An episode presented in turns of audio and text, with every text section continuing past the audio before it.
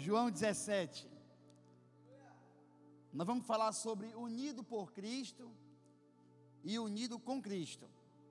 Ok? Tendo Jesus falado essas coisas, levantou os olhos do céu e disse: Pai, nós vamos fazer uma leitura extensa aqui, porque é uma oração de Jesus, é a sua oração sacerdotal. E ele diz: É chegada a hora, glorifica teu filho para que o teu filho te glorifique a ti. Assim como lhe confiaste autoridade sobre toda a carne, a fim de que ele conceda a vida eterna a todos que lhe destes. Então existe um grupo seleto, existe um grupo aqui específico para quem Jesus vai fazer esta oração. A vida eterna é essa. Qual é a vida eterna? Aqui já tem a definição, que, é conhe que conheçam a ti o único Deus verdadeiro e a Jesus Cristo a quem enviaste. Eu te glorifiquei na terra, consumando a obra que me confiaste a fazer. A gente tem um conceito de glorificar a Jesus dando um glória a Deus, mas nós glorificamos a Deus realizando a obra que Ele nos confiou a fazer. E agora glorifica, meu Pai, contigo mesmo, com a glória que eu tive junto de ti antes que houvesse o mundo.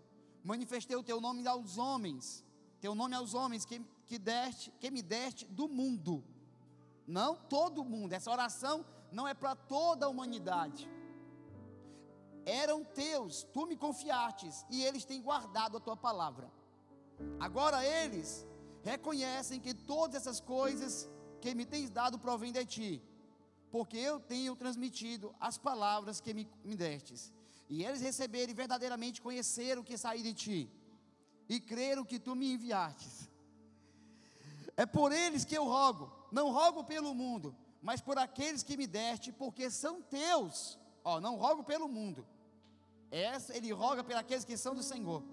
Ora, todas as minhas coisas são tuas e as tuas coisas são minhas, e neles eu sou glorificado. Já não estou no mundo, mas eles continuam no mundo, ao passo que eu vou para junto de ti. Pai Santo, guarda-os em teu nome, que me destes, para que eles sejam um, assim como nós. Amém? Diga assim: que eles sejam um que sejamos um, assim como Deus. Quando eu estava com eles, guardava o teu nome, que me deste para proteger, e protegi-os, e nenhum deles se perdeu, exceto o filho da perdição, para que se cumprisse a escritura. Então, quem não estava unido era o filho da perdição. Mas agora eu vou para junto de ti e falo, e falo no mundo, para que eles tenham o meu gozo completo em ti mesmo, em si mesmo. Eu tenho dado a tua palavra e o mundo os odiou, porque eles não são do mundo, como também eu não sou. E se eu fosse você, eu tinha dado glória, porque Jesus está dizendo que nós não somos desse mundo, desse sistema. Não peço que os tire do mundo, lugar, e sim que os guarde do mal. Eles não são do mundo, sistema, como também eu não sou. Santifica-os na verdade, a tua palavra é a verdade. Assim como tu me enviastes ao mundo, também eu os enviei ao mundo. E a favor deles eu me santifico a mim mesmo, para que eles também sejam santificados na verdade. Não rogo somente por estes, ó, onde essa oração vai alcançar eu e você aqui. Olha onde essa oração vai alcançar. Nós podemos dizer que Jesus orou por nós há dois mil anos atrás. Ele fez uma intercessão por mim e por você. Ele diz: Não rogo somente por este, mas também por aqueles que vierem a crer em mim, por intermédio da Sua palavra, a fim de que todos sejam um, todos, irmãos, os de lá até aqui. E como és tu, ó Pai, em mim e eu em ti, também sejam, sejam eles em nós. Então, ele diz, eles querem que Jesus nos uniu, mas também nos uniu a Ele, não somente uns aos outros para que o mundo creia que tu me enviaste. Então a maneira do mundo crer é justamente Jesus, nós estamos unidos e unidos a Cristo. Eu lhe tenho transmitido a glória que me tem dado para que sejam um, como nós o somos. Nós o somos. Eu neles, tu em mim, a fim de que sejam aperfeiçoados na unidade, para que eu aperfeiçoados na unidade, para que o mundo conheça que tu me enviastes e o amastes, como também amaste a mim. Pai, a minha vontade é, onde eu estou, estejam também comigo os que me destes, para que vejam a minha glória que me confiaste, conferistes, porque me amastes antes da fundação do mundo. Pai justo, o mundo não te conheceu, eu, porém, te conheci, e também estes compreenderam que me enviastes. Eu lhes fiz conhecer o teu nome, ainda o farei conhecer, a fim de que o amor com que me amaste sejam neles, e eu neles estejam. Jesus nos fez conhecer e ainda fará. Porque o propósito da unidade é justamente o aperfeiçoamento, como nós vamos ler daqui a pouco em Efésios capítulo 4. A unidade, a oração, se você disser assim, Jesus era, tinha uma vida devota, uma vida de piedade, uma vida de relacionamento com Deus, se tinha alguém que não precisava orar, era Jesus, né? Porque ele era Deus. Pelo contrário, Jesus necessitava orar cada vez mais para ter o, coração dele alinhado com o Pai. Ele disse: Eu não faço a minha vontade, mas a vontade daquele que me enviou. E como nós descobrimos, como descobrimos isso? Orando, consultando as Escrituras. A Bíblia diz, irmão, que Jesus se tirou muito, retirava muito tempo para orar. Às vezes passava de dias orando. Passou 40 dias orando e jejuando. Ele dedicava a vida dele a conhecer, a estar relacionamento ligado, conectado com o Pai. Certa vez, nesse mesmo evangelho, ele diz: Eu só faço o que eu vejo meu pai fazendo. Isso é resultado de alguém que tem um relacionamento com Deus, porque eles estavam unidos. Não tinha como desconectar Jesus, o Espírito Santo e a palavra. João Batista, quando foi falar sobre Jesus, ele disse que Jesus tinha um espírito sem medida, em João capítulo 3. Eles estavam unidos, tinha um exemplo de união, de unidade, é justamente o céu porque os três são um e andam em total harmonia e concordância. O que Deus está pedindo para mim para você, aliás, o que Jesus está pedindo para nós, não de nós, que Paulo é quem vai pedir de nós isso, vai exortar-nos a praticar, mas Jesus está intercedendo, pedindo ao Pai que nós possamos viver nessa unidade. Agora existe se a gente deixar e aplicar essa unidade apenas de uma congregação, nós vamos estar é, privando a pessoa que está ouvindo, né, pela primeira vez o texto, talvez não conheça o texto em todo, da verdade plena. Jesus não estava falando somente de uma congregação. Jesus estava falando que todos os santos, todos aqueles que creram nele, deveriam estar unidos. Ou seja, nós temos aqui que estar conectado com a noiva do Cordeiro. Nós temos que estar ligado e unido com todo lugar a qual adora Jesus e tem um coração em Jesus. Mas vamos ver aqui que tipo de unidade nós temos que fazer. Porque Jesus nunca disse que a gente orar, é, ter unidade, para com pessoas que não tivessem professasse a mesma fé. Quando eu falo unidade cristã, não estou falando em, em relacionamento, estou falando em unidade, em andar unido, em ser salvo, em ser luz. E eu queria parafrasear isso com você em Efésios capítulo 4. Abra aí, por favor. Eu queria dar essa, essa visão ampla, macro, da unidade, para depois nós podermos reduzi-la ela aqui e aplicarmos na nossa vida cristã. Efésios capítulo 4. Diz assim: Rogo-vos, pois eu, prisioneiro do Senhor, que andeis de modo digno, de modo digno, da vocação a que foste chamados. Quando você escuta essa palavra vocação, nós pensamos logo em serviço, mas não tem nada a ver com esse. Está falando da vocação, da voz, da ação, do chamado de Jesus para a nossa salvação. Então nós temos que andar de um modo digno de alguém salvo nós temos que andar de um modo digno de alguém que conhece Jesus. Nós temos que andar de um modo digno de alguém que entende e tem a fé firmada em Jesus. Eu tenho que dar essa, eu tenho que te dar essa definição, compartilhar com você essa definição de, de dessa teologia, né? Para depois dessa doutrina, para depois nós fazermos uma aplicação. Com toda a humildade e mansidão, com longa minidade, suportando-vos aos outros em amor, esforçando diligentemente por preservar a unidade do Espírito no vínculo da paz. Aí ele vai explicar isso, não pode fragmentar, diz: há somente um corpo e um espírito, como também foste chamado numa só esperança da vossa vocação. Há um só Senhor, uma só fé e um só batismo, um só Deus e Pai de todos, o que é sobre todos e age por meio de todos e está em todos. A minha oração é que o Espírito me conceda sabedoria, irmãos, para conseguir transmitir para você isso, para que você tenha uma visão ampla de todas as Escrituras sobre o princípio, o fundamento da unidade. Deus está dizendo aqui que a unidade, a verdadeira unidade cristã, é aqueles que estão conectados com eles, que o Pai deu, por isso que ele diz, exceto o filho da perdição, Judas, mas todos aqueles que têm e acreditam que fazem parte de um só corpo. Porque não tem como você caminhar o seu corpo, né? Estava até orando hoje pela manhã aqui, e uma pessoa fez uma oração interessante. Ela disse: Senhor, se nós não andarmos juntos, é como se meu braço, minha perna, tivesse amputado. E se está amputado, não tem vida, não está conectado. Eu achei interessante essa oração e serviu muito para mim, me ajudou a entender o que é justamente estar conectado, ligado e fortalecendo um membro, o outro membro. A Bíblia diz aqui que nós somos um corpo só. Quem é o corpo? É a igreja, santuário da família de Deus? Ou é o corpo de Cristo em toda a terra? O corpo de Cristo em toda a terra.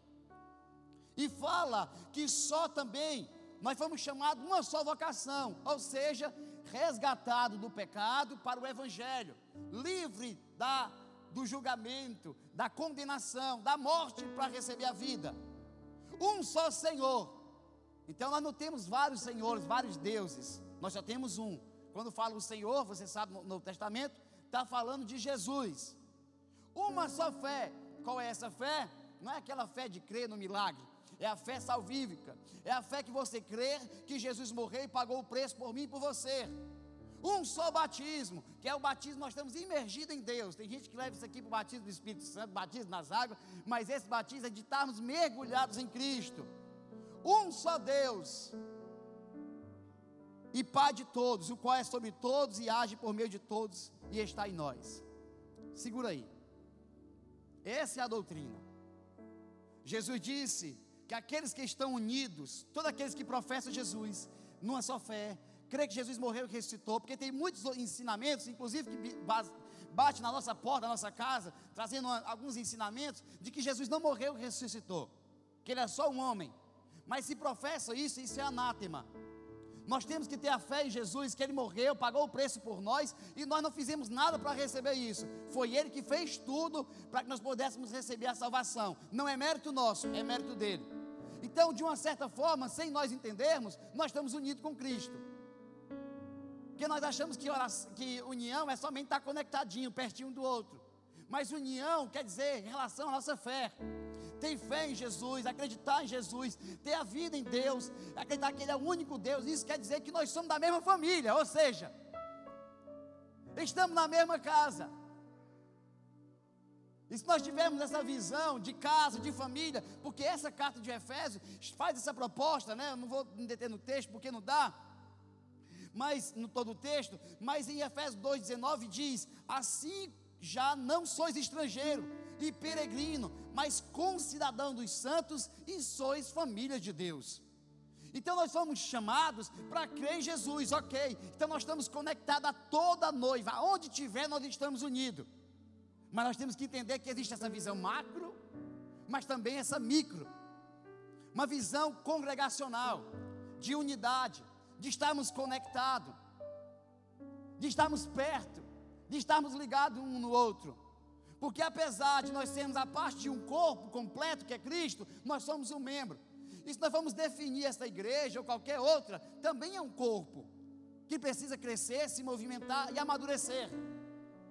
Agora, se nós não estamos conectados, nós estamos definhando, amputados, perdidos fragmentado. E eu queria que você é, pensasse aqui, imagina você vir para cá, sua perna ficar em casa, seu braço ficar na escola, na faculdade, e sua cabeça no emprego, apesar que às vezes até acontece isso, né? A pessoa está aqui de corpo presente, mas a cabeça, o, crânio está aqui, mas a mente está em outro lugar, né? Em Nárnia, às vezes a pessoa fica, melhor dizendo.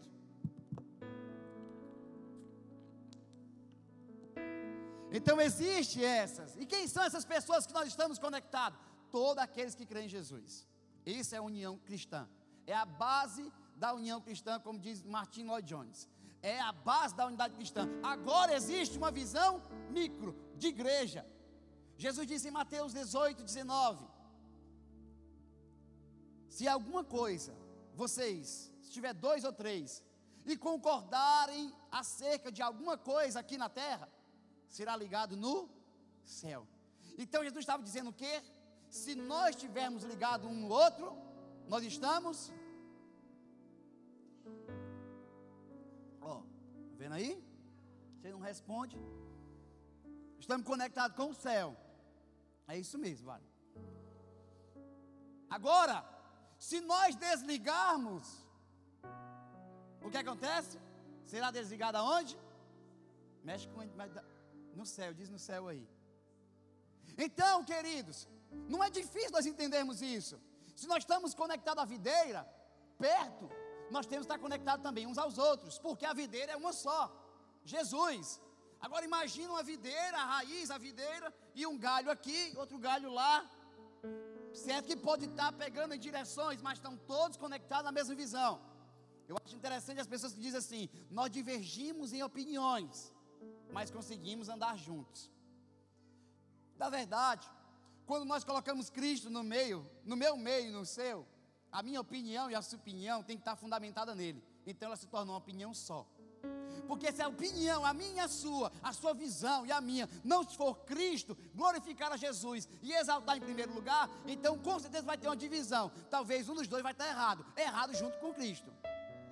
Errado contra Cristo também. E isso é justamente o espírito do anticristo. Que a gente acha que é uma pessoa, mas é um espírito, que João diz aí na sua carta, na primeira carta de João. Nós temos que estar conectados, irmãos. Todo ensino, irmão, que afasta. Por isso que eu tenho cuidado até com algumas. Eu tinha uma amiga que andava comigo. E ele recebeu uma profecia uma vez assim: Olha, cuidado com quem anda contigo. Acabou, perdi o um amigo. E olha que a gente amava ele demais, admirava. Então, todo ensino que afasta as pessoas um do outro, ela é um ensino deturpado da palavra. O ensino de Jesus é se bater na face, oferecer a outra. Se chamar para andar uma milha, anda duas. Pediu a capa, dá a túnica. Então a teologia de Jesus é diferente dessa, desse egocentrismo, desse vitimismo daqui da terra. Nós temos para andarmos juntos em concordância, é justamente o que Paulo diz em Efésios. Vamos ter que suportar. Sabe o que é suportar, irmão? Ser suporte para o outro, aguentar o peso da sua personalidade, da sua pessoa. Mas nós estamos cumprindo o mandamento. Jesus passou três anos, seis meses do lado de Judas. Quando terminou para entregar a sua vida, sabe como foi que ele chamou Judas? Amigo. Porque Judas mudou, mas Jesus, mas Judas não mudou Jesus. Jesus continuava conectado, orando por todos, pedindo por todos, todos comiam com ele, todos estavam vendo milagres com ele, todos estavam realizando milagres, mas um tomou a escolha, para que se cumprisse a escritura, certo? Mas nós, como igreja, nós temos que ter essa visão de que? Que nós somos um corpo. E se eu me desligar aqui, se o Rafael tiver o ministério Rafael Lopes, ele não tem nem fundamento. Porque se nós não tivermos um ministério andando junto, em concordância uns com os outros, acreditando num só Espírito, num só Deus, num só batismo, numa só fé, nós podemos estar levando para caminhos, irmãos, que não é a fé cristã, e para promoções que não são dos reinos de Deus, mas são humanistas.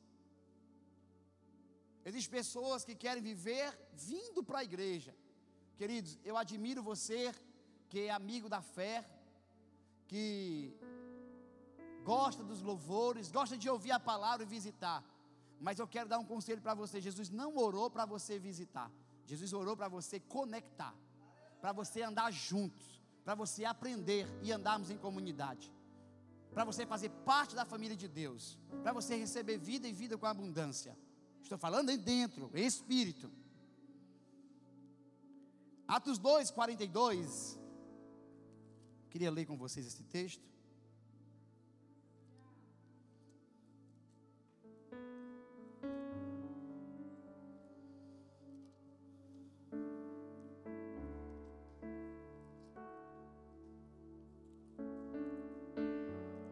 Atos 2,42 diz assim: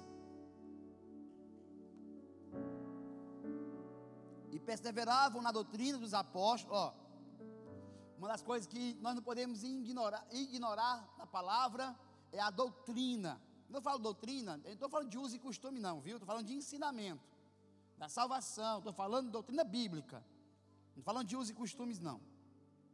Perseveravam na doutrina, no ensino dos apóstolos e na comunhão, no partir do pão e nas orações. A igreja, Jesus deu exemplo. O Pai, o Filho e o Espírito Santo, o céu deu um exemplo. Jesus veio e conseguiu cumprir todo o seu ministério, toda a sua vida, em concordância com o céu, sincronizado com o céu, conectado ao Pai e ao Espírito, e manifestou isso porque não adianta nada, irmão, nós entendemos, confessava Jesus, dar glória a Deus, aleluia, chorar, ficar no chão, mas se não tivermos comunhão, é como se nós estivéssemos assim: o céu é de um jeito, aqui na terra é de outro. É como se nós desligasse, como se o céu não manifestasse na terra, como se o caráter de Cristo não tivesse em nós e como se nós não tivéssemos entendido.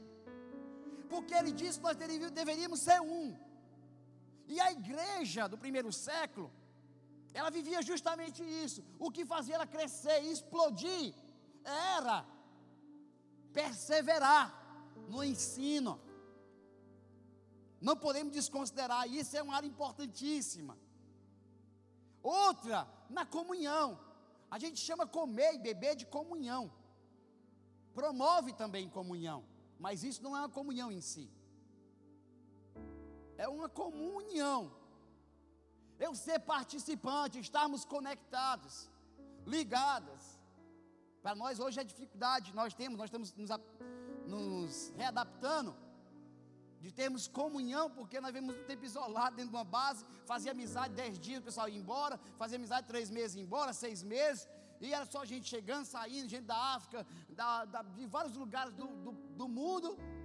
A gente fazia pequenos vínculos, né? Ia embora.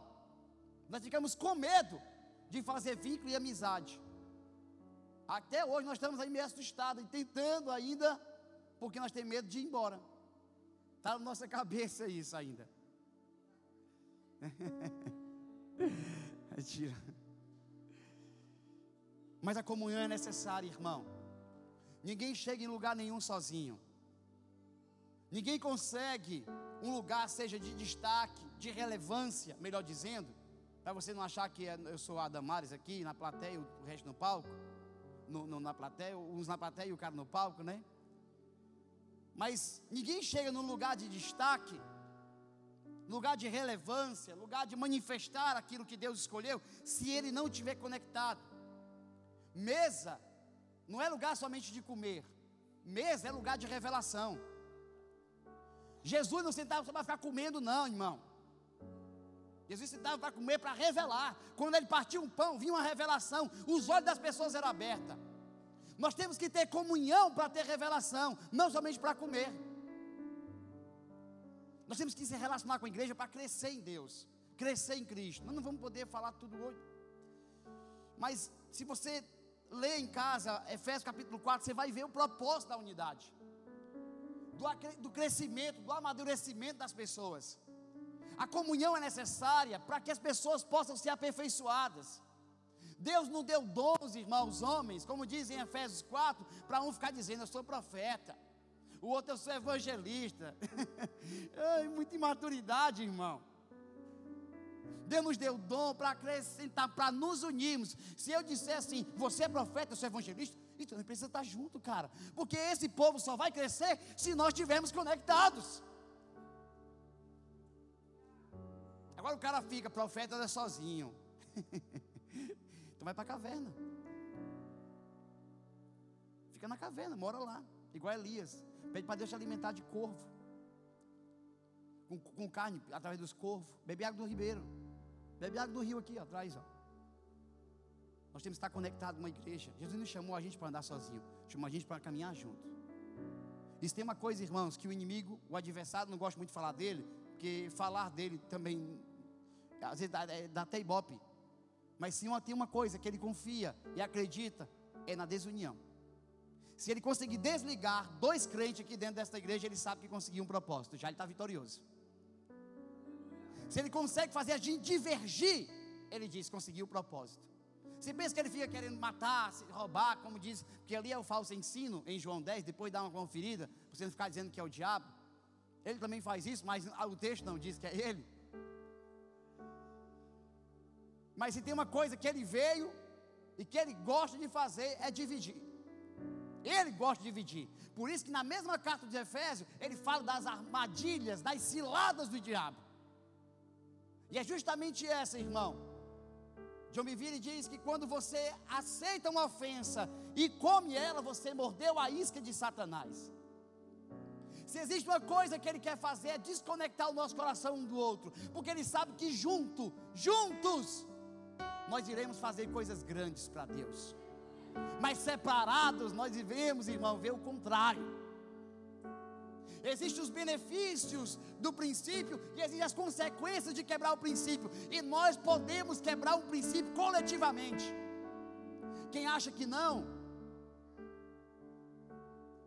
pensa aí em Acã. Um pecou e todo o povo pereceu. Nós temos que andar em harmonia, sincronizado. Tem umas dinâmicas que a gente faz na Jocu, irmão, que é, que é umas coisas interessantes, que todo mundo tem que andar juntinho, se não andar, uma coisa quebra, uma coisa cai, e volta todo mundo, começa tudo de novo. E ensina a gente a andar em harmonia. E é difícil, é difícil. Imagina Jesus pleno, obedecendo, obedecendo o Pai totalmente, conviver com 12 homens brutos, ignorantes, ladrão, mentiroso, inconstante. E Jesus, um homem, mas ele conseguiu, para que nós pudéssemos conseguir também. Ele deixou o exemplo para nós.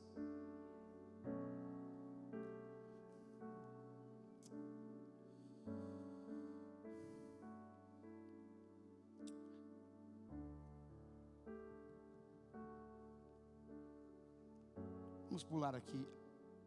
1 Pedro 3.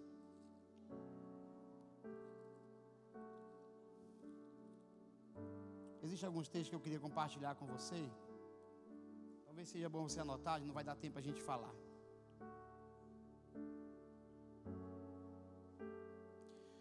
Quem tiver a oportunidade de estar no Talmide amanhã, a gente vai falar um pouco sobre isso. Um pouco.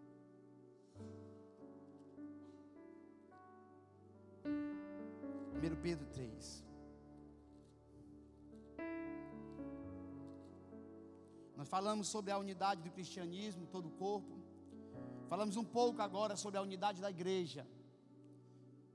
Hoje nós estávamos orando aqui, e uma das pessoas que estava orando também orou Atos capítulo 2, versículo 1, e disse: Senhor, todos estavam unidos em oração, reunidos no mesmo cenáculo, no mesmo lugar, por isso que a promessa veio.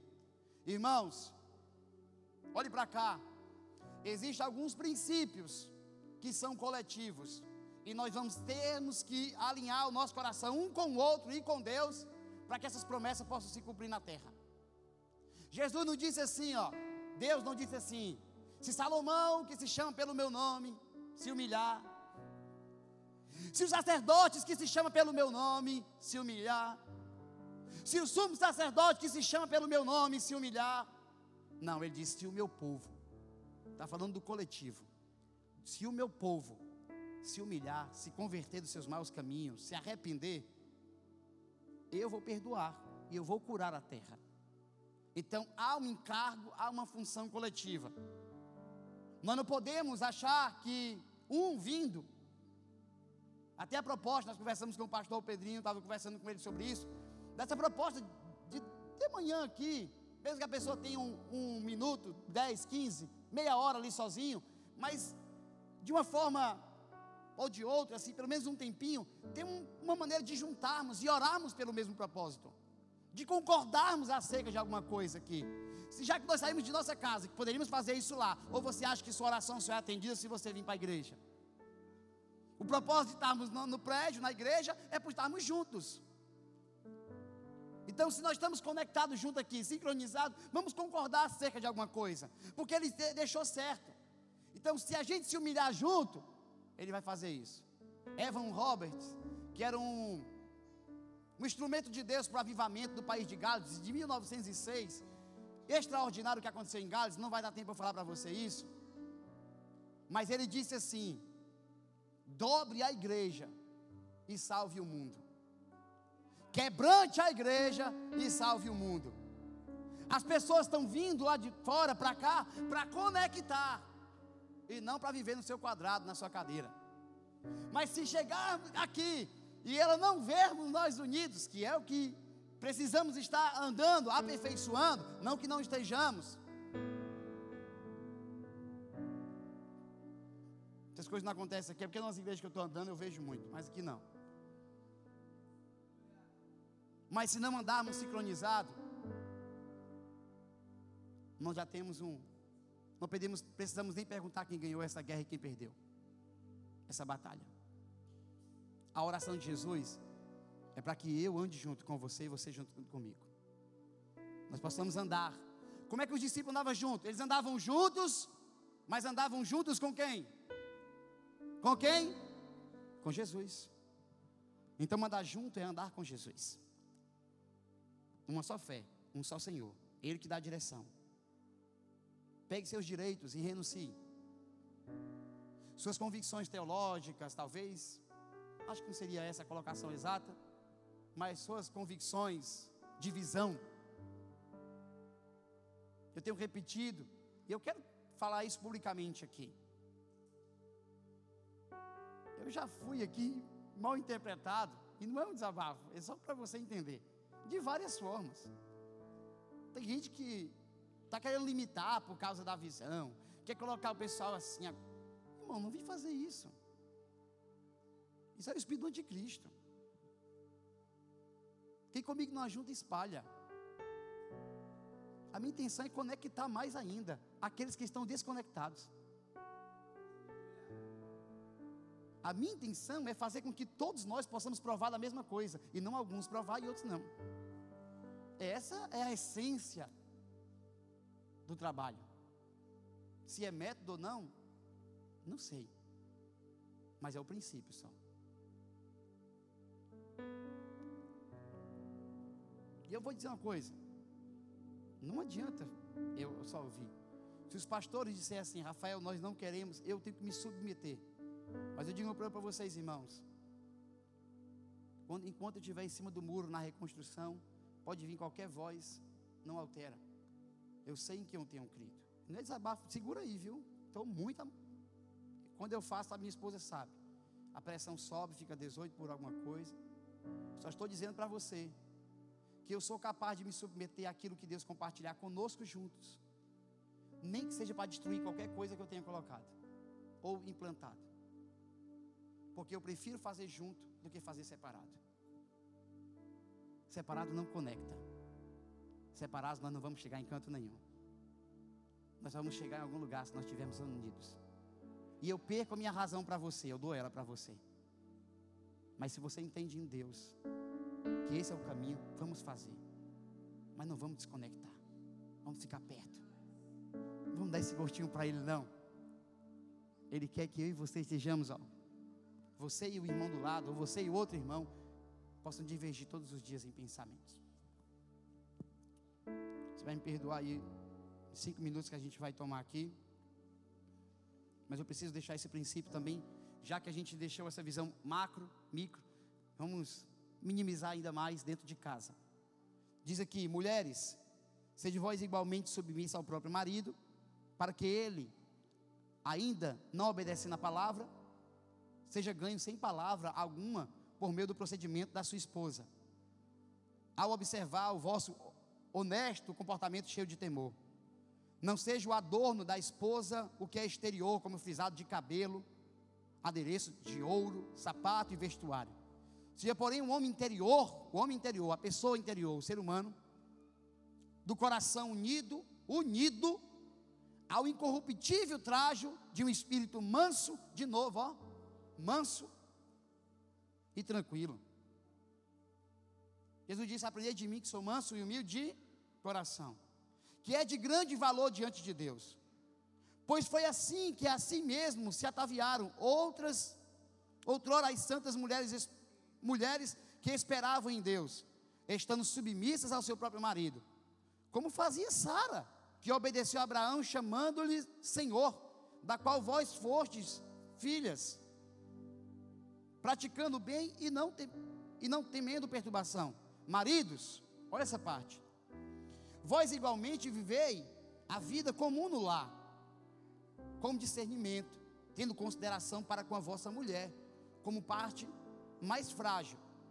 Tratai com dignidade, porque sois juntamente herdeiros da mesma graça de vida, para que não se interrompa as vossas orações. Eu queria encerrar isso aqui perguntando para você: há uma possibilidade de você orar? Porque a gente acha que orar fervorosamente é orar, Senhor, é mesmo, Papai do céu, né? A gente acha que orar fervorosamente, e por isso que muita gente não ora mais na igreja, não ora em casa, porque não consegue orar igual o irmão que ora no microfone. A oração fervorosa é a oração persistente. Ana orou fervorosamente. E o, e o sacerdote não conseguia nem ouvir o que ela estava falando. É orar com persistência. Agora há uma possibilidade de nossas orações não estar subindo nem no teto. Delas não ser atendidas. Ele, nesse texto, deixou um exemplo para lar, que nós podemos aplicar em qualquer lugar. Que é um princípio universal, isso aqui. É bíblico, tem concordância para isso é desonra, desrespeito. Se existir isso dentro de casa, queridos, as orações podem ser impedidas. Agora imagine dentro da igreja, que nós somos a família de Deus. Nós temos que andar unidos. o óleo que desce na cabeça de Arão, ele vem na barba unindo. O Espírito Santo tem esta função de trazer unidade para a igreja. Quando ele distribui dom, não é para ninguém ser maior do que o outro, é para se completarem e entender que ninguém tem todos os dons, mas que ele distribuiu dons segundo a graça, segundo a vontade dele. Não existe super-herói na igreja. Se você quiser, vai procurar nos Vingadores. Aqui não. Existe um membro. Um membro do corpo. E querido, olhe para cá. Não saia dizendo que você é a igreja lá fora. Só se você tiver um fundamento bíblico para dizer isso. Só diga que você é a igreja quando você disser assim: Eu faço parte do corpo. Nós somos a igreja. Não tem como eu ser a igreja. Eu sou com você a igreja. Nós somos a igreja. Porque nós somos um corpo. Não tem como o dedo sair aí, o dedo aí, pulando e dizendo, eu sou o corpo. Não, isso é um dedo. Nós podemos ser diferentes, ter diferentes dons, mas nós temos um Senhor só. Nós temos o mesmo Deus. Nós temos a mesma fé. Creio eu, né? Acreditamos nos mesmos princípios. E o que diverge? Por que discutimos? Se é que discutimos em casa, no trabalho, seja onde for, existe uma coisa que precisa ser vencida. E ela só se vence com mansidão e humildade. Se chama orgulho. Orgulho é o pecado que tirou o diabo da onde ele estava. Se nós queremos ser parecidos com Jesus, mansidão e humildade. Se queremos parecer com o outro, então é orgulho e soberba. Que tipo de dom? Que tipo de fruto nós estamos manifestando? Então está na hora de juntarmos em casa, no trabalho. Não sei se algum de vocês está desconectado com alguém na igreja, no trabalho, em casa, na faculdade, no corpo de Cristo. Fica julgando igreja A, igreja B. Não cabe a nós. Jesus, Tiago diz: Quem é tu para julgar o servo alheio? Nós não estamos aqui para julgar ninguém. E nossa igreja não é a certa. Nossa igreja faz parte do corpo. Você fazer ajudar. Vamos ficar de pé para parecer que está acabando.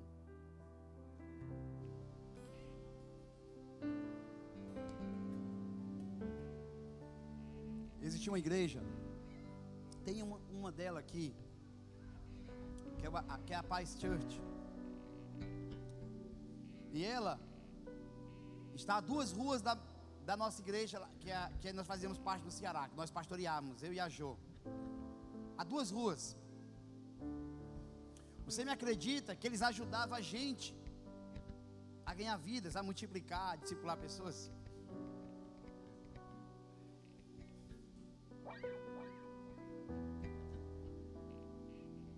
Olhe para mim aqui.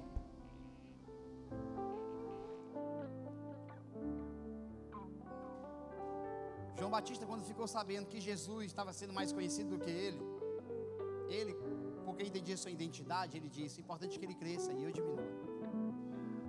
Eu só sou isso. Então, se alguém cresce, se alguém está em ascensão, ou alguma igreja, ou alguma pessoa no ministério, é o que Deus chamou ela para fazer, que faça, contanto que Cristo seja glorificado. Paulo disse que tinha gente que pregava até por discórdia. Ele disse, contanto que Cristo seja glorificado. Mas eu queria deixar um princípio para a gente pensar e orar por isso hoje.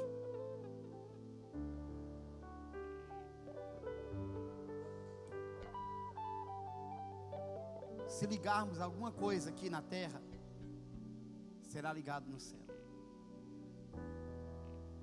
Ok? Pega na mão de alguém aí. Vamos ligar aqui, só fazer uma oração rápida, eu não quero tomar muito tempo, já passei aqui 12 minutos. Eu não quero. coração do Pai, coração regenerado, coração transformado. Não fica sozinho, não. Fiz, faz igual o Marcos fez aqui.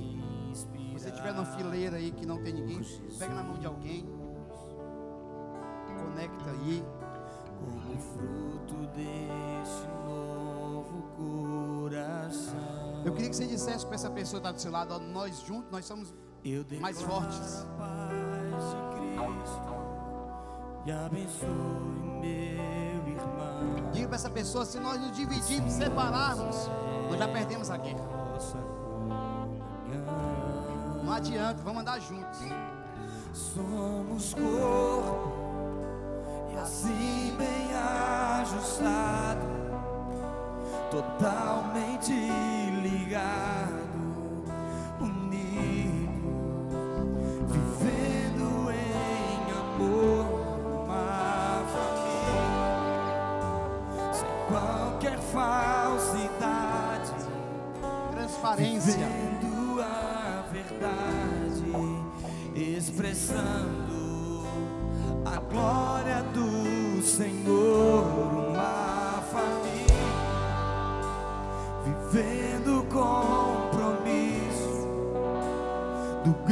grande amor de Cristo. Eu preciso de ti, querido.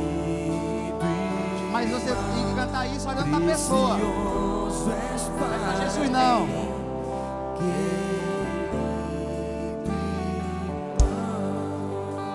Senhor, te damos graça, muito obrigado, Pai.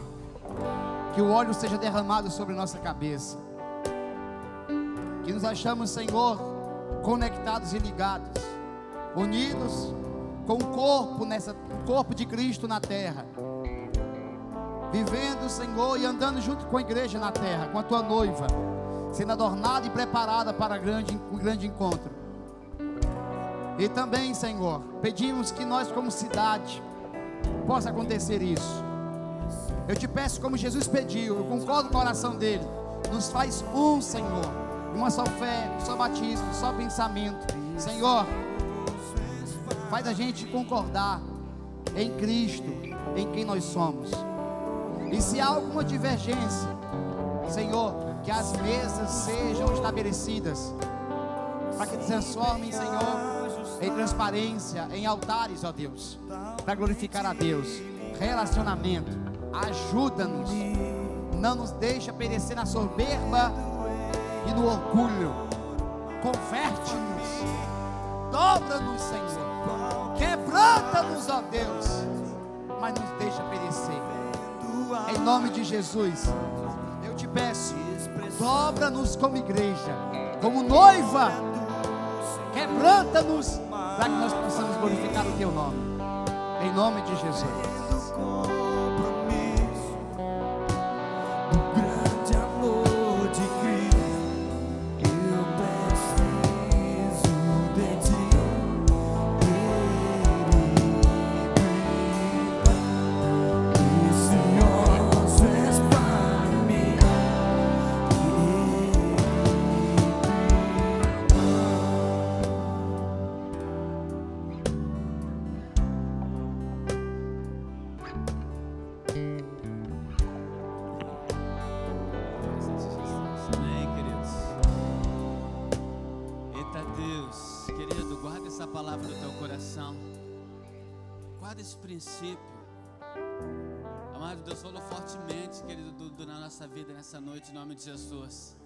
Fique com essa palavra, querido, guarda ela. Inculca nesse, nesse resto de noite, nesses dias. Volta lá, lê de novo. Amém? Mas não saia ah, daquilo que Deus colocou no teu coração, em nome de Jesus, amém? Amados, pastor Rafael, ele vai estar ali atrás, está aqui na frente, mas vai estar lá atrás. Amados, os livros que ele trouxe, queridos, são dois livros baita, amém? Eu não os li ainda, mas já vi muitos testemunhos dele, principalmente o livretinho ali pequenininho. Você, querido, que diz que não tem tempo de ler, o livreto é pequeno, mas o conteúdo é grande, querido, em nome do Senhor, Jesus. Por que tarda o, o pleno avivamento? Amados, quem leu tem dado testemunho, querido, desse livro, amém? Um livro fácil de ler. Faça como eu, querido. Eu dizia, olha só, eu dizia que eu não tinha tempo de ler, porque eu, na real, não queria ler. E até agora, querido, esse ano, eu até eu, eu já eu me dei um puxão de orelha porque eu estava é, é, lendo um livro por mês e esse mês eu não consegui ler um livro ainda. Então, querido, é, faça como eu faça teu tempo. É mentira, querido. Quando eu digo eu não consigo, na verdade estou falando que eu não quero. Agora, se eu me esforçar, querido, eu consigo. Amém? Então é querer. Vou falar mais uma vez, querido, é posicionamento. A palavra de ordem para os nossos dias é posicionamento. É nós nos colocarmos aonde o Senhor quer que nós estejamos. Amém? Amém?